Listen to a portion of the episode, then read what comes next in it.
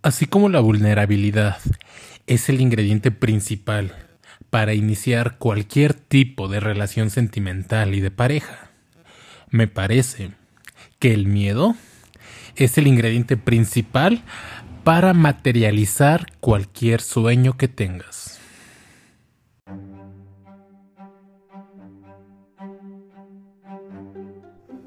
Hola, hola, ¿cómo están? Bienvenidos ya a este episodio del podcast en un rato con Honorato. estoy sudado y acabo de dar una conferencia, una charla a unas personas, obvio, y me vine corriendo y literal corriendo hacia aquí, hacia mi estudio. Esta vez sin Tero Honorato, la, la verdad es que la despedí. No es cierto, este estaba inspirado, salí de esta charla inspirado, creo que me salió muy bien. Y me quedé con muchas cosas pensando, por eso es que este podcast va a ser 100% improvisado, ¿de acuerdo? Sin guion, sin nada. Estoy aquí solo en el estudio y por ello es que Tere no está, porque ni siquiera ella sabe que estoy grabando. ¿Y de, qué? ¿Por qué? ¿Por qué me animé tanto? ¿Por qué me inspiré? Bien, te voy a comentar. Resulta que me invitaron a dar una charla, una conferencia con unas personas, obviamente con todas las medidas de sanidad y demás. Ah, y hablé acerca de los que yo considero los tres némesis más grandes al momento de, de comenzar un proyecto, un sueño, una meta. ¿De acuerdo? Y aquí van. El primero es el tiempo, el segundo es el dinero y el tercero es el miedo. ¿De acuerdo? Y quizá tú estés entonces tú te haga sentido todo lo que estoy diciendo. Y fíjate que he visto muchas personas a, a lo largo de mi carrera. De profesión soy administrador, ¿de acuerdo? Pero desde hace varios años me he dedicado a dar talleres, conferencias, entrenamientos, eh, charlas, capacitaciones, bla, bla, bla, bla, bla, bla, bla. Y obviamente trabajo con el sueño de muchas y muchas y muchas personas. Y por ello es que creo que estos son los tres némesis más grandes al momento de realizar un sueño o de comenzar una nueva aventura. Llámese laboral, que busques un nuevo trabajo, llámese de emprender, en el que tú quieras comenzar tu, tu propio negocio, llámese comenzar una nueva relación, irse a vivir a otro lado, etcétera, etcétera, etcétera. Cualquier sueño que tengas en cualquier área de tu vida, probablemente te encuentres con estos tres némesis destructores de sueños. Ah, y me gustaría abordar cada uno de ellos. Así que comenzamos. Bien, a falta de presupuesto yo hago mi música. Primero, vamos a comenzar con el tiempo, ¿de acuerdo? Normal, quizá alguna vez has escuchado esta frase. O tú mismo la hayas aplicado y es de, ah, no tengo tiempo, me encantaría comenzar esto, hacer el otro, ir a tal lugar, pero oh, no tengo tiempo, ¿ok? Y ahí te va. Conscientemente, conscientemente no tienes tiempo, ¿de acuerdo? Quizá tienes la, la agenda muy atareada, estás muy ocupado, tienes muchos proyectos. Pero eso no significa que no tengas la capacidad de reorganizarte y que este nuevo proyecto, este nuevo sueño sea una prioridad en tu vida. Y ahí te va. Lo voy a ejemplificar de alguna forma. ¿Alguna vez has servido leche? ¿Qué pasa cuando se enfría? Así es, se forma una especie de nata hasta arriba, ¿de acuerdo? El decir no tengo, no tengo tiempo es como formar esta natita hasta arriba. Y lo que te decía, quizá conscientemente no tengas tiempo porque estás muy atareado, ocupado, etc. Pero eso no quiere decir que no tengas la capacidad de generarte tiempo. Entonces, la nata es esta frase no tengo tiempo. Lo que hay en el fondo, lo que hay detrás de esta frase y espero que estés sentado porque te vas a ir de espaldas, quiere decir no me creo o no tengo la capacidad suficiente como para realizar una nueva tarea. Cuando dices no tengo tiempo, tu subconsciente te manda la señal o te manda el mensaje de que no eres capaz, de que no tienes quizá las suficientes habilidades, prácticas, capacidad, inteligencia, lo que sea, herramientas internas para realizar algo nuevo y quizá tiene y eso te provoca miedo. Pero tú a nivel consciente tú no quieres aceptar que no te consideras con la capacidad suficiente. Entonces, una manera de escapar, una tangente, es decir, automáticamente no tengo tiempo. Y nota si no cada vez que dices el no tengo tiempo, sale de una forma automática. Ni siquiera te pones a pensar, ni siquiera te pones a, a valorarlo, a meditarlo. Simplemente dices, mm, no, no, no tengo tiempo, estoy muy ocupado. Eh, quizá la otra, ¿de acuerdo? Ah, y más adelante en otros podcasts me gustaría compartirte algunos tips o algunas herramientas útiles para que seas eficaz y eficiente en cuestión de tiempo, ¿de acuerdo? Pues, claro, si no se van a acabar los temas rápidamente del podcast. Entonces, ah, algo que, de lo que te puedo apoyar es que puedas priorizar, ¿de acuerdo? Si realmente tienes ganas de emprender un sueño, eh, un nuevo proyecto, lo que puedes hacer es priorizar tus actividades o quizá quitarle tiempo a otras que no te sean de, de, provecho. Un ejemplo, si dedicas a ver tres horas a Netflix, redúcelo a quizás solo una. Si dedicas a ver redes sociales dos horas al día, dedícalo a ver solo media hora. Si te bañas en 30 minutos, te invito a que bajes tu tiempo a unos 10. Si cuando suena tu despertador, eres de los que posterga la alarma 5 minutos, 5 minutos y de se pasó media hora, 40 minutos, te invito a que te levantes de una, ¿ok? Así que tiempo sí, sí hay suficiente. Tú eres el generador generador de tiempo en tu vida. Quítate esa historia de que ah, no tienes tiempo, estás muy atareado, saturado y demás. Mejor ocúpate de ser honesto, porque quizá también puede ocurrir que si tengas la capacidad suficiente de hacer las cosas, si te creas lo suficientemente bueno con habilidades, pero quizá esa meta que te, ese proyecto que te están proponiendo ni siquiera es de tu interés, no te llama la atención. Sé honesto, ni sabes que no me llama la atención, no me gusta tu idea, no le entro, gracias. Gracias, no es lo suficientemente importante en mi vida como para invertirle tiempo. Gracias. Y listo. Porque igual lo que ocurre cada vez que dices no tengo tiempo, aunque sí lo tengas, de cierta manera te estás programando inconscientemente para que en otras áreas no tengas el tiempo que deseas.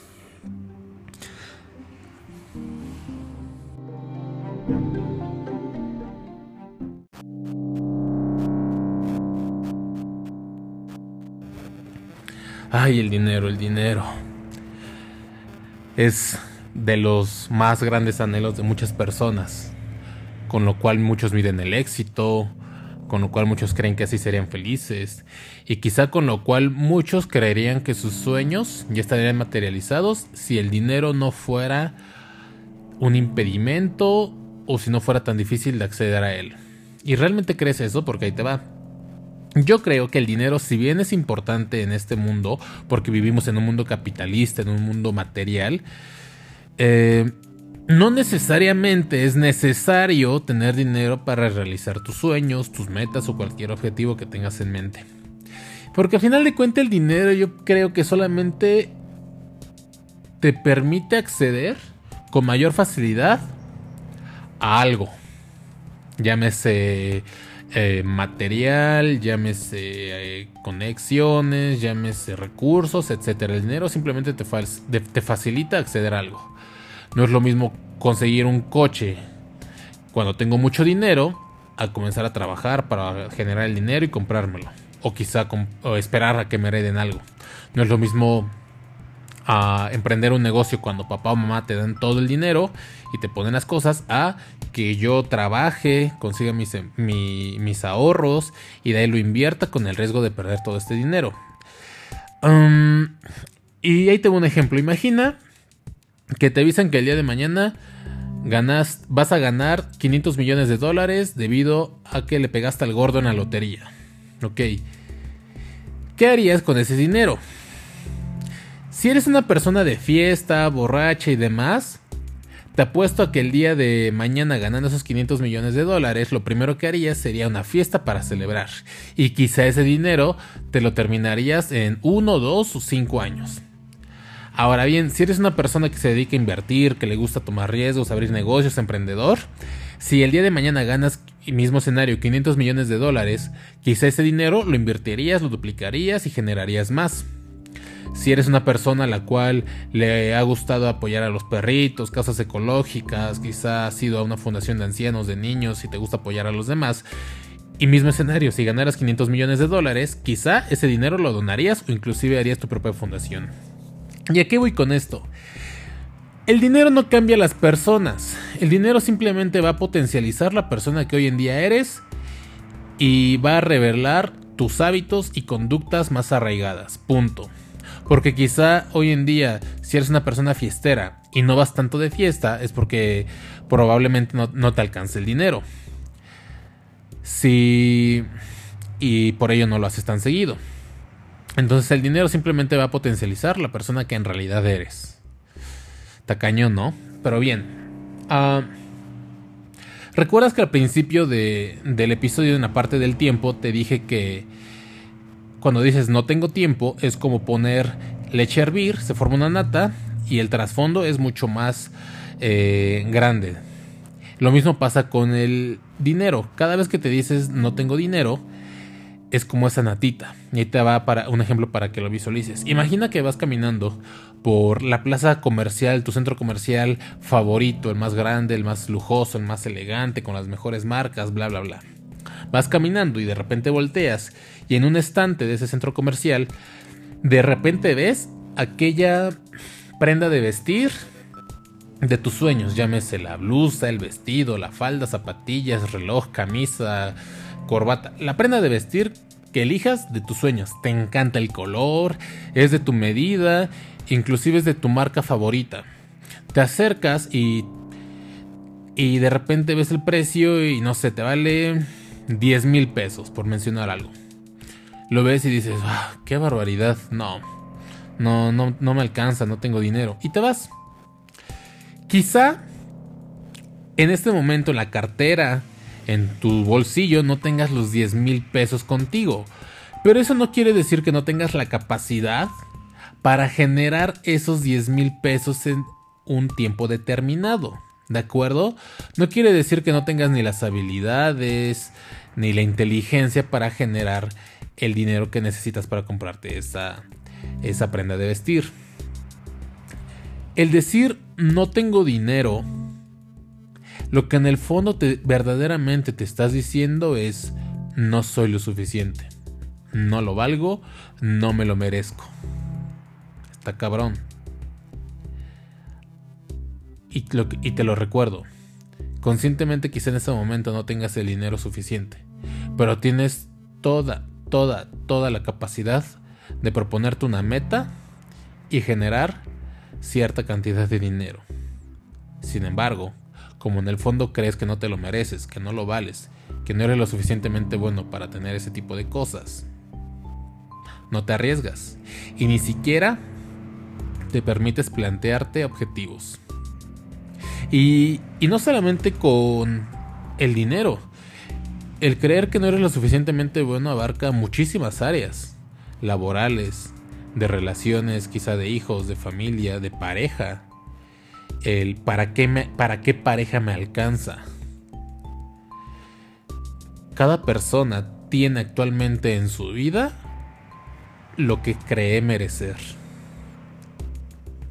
Así de fuerte, así de simple, así de conciso y sin adornos. Así que date cuenta y que si tienes el poder de generar tiempo y dinero. Y un ejemplo muy común que pongo en cualquier entrenamiento emocional que doy, le pregunta a la gente, ah, levanta tu mano si podrías generarte un mes de vacaciones y 200 mil pesos para irte eh, por un crucero en el Caribe.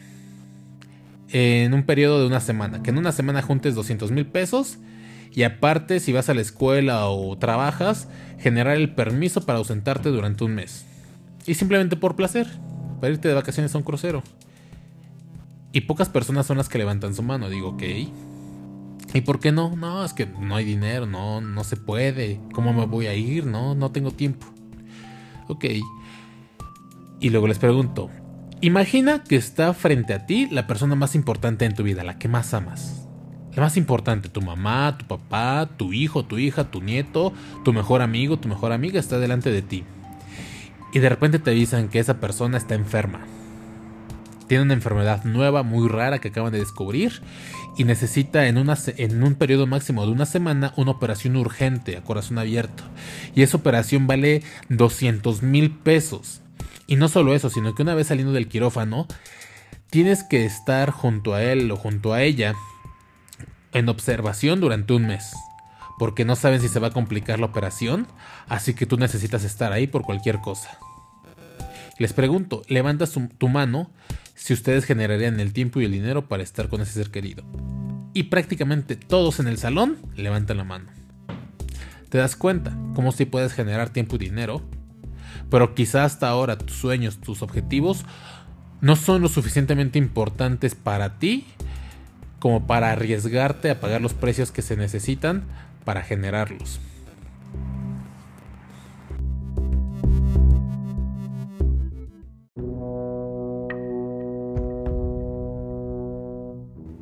Tercer némesis, tercer asesino de sueños, el miedo.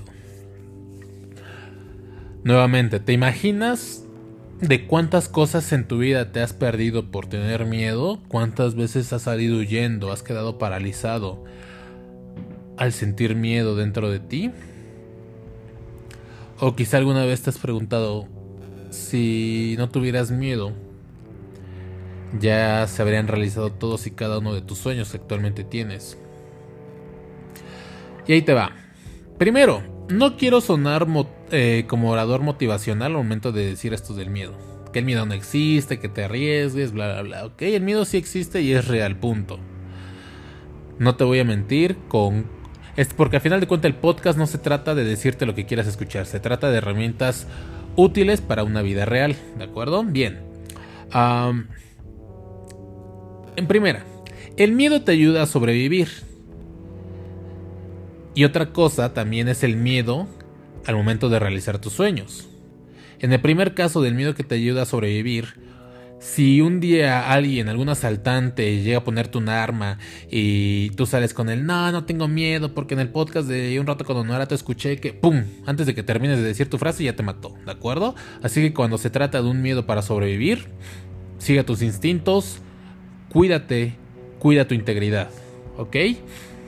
Ah, pero yo en este caso quiero hablar acerca de los miedos al momento de realizar tus sueños y de los Dream Killers, este, los asesinos de proyectos, uh, de sueños. Em, bien, ¿qué es el miedo? Primero comencemos por preguntarnos qué es el miedo.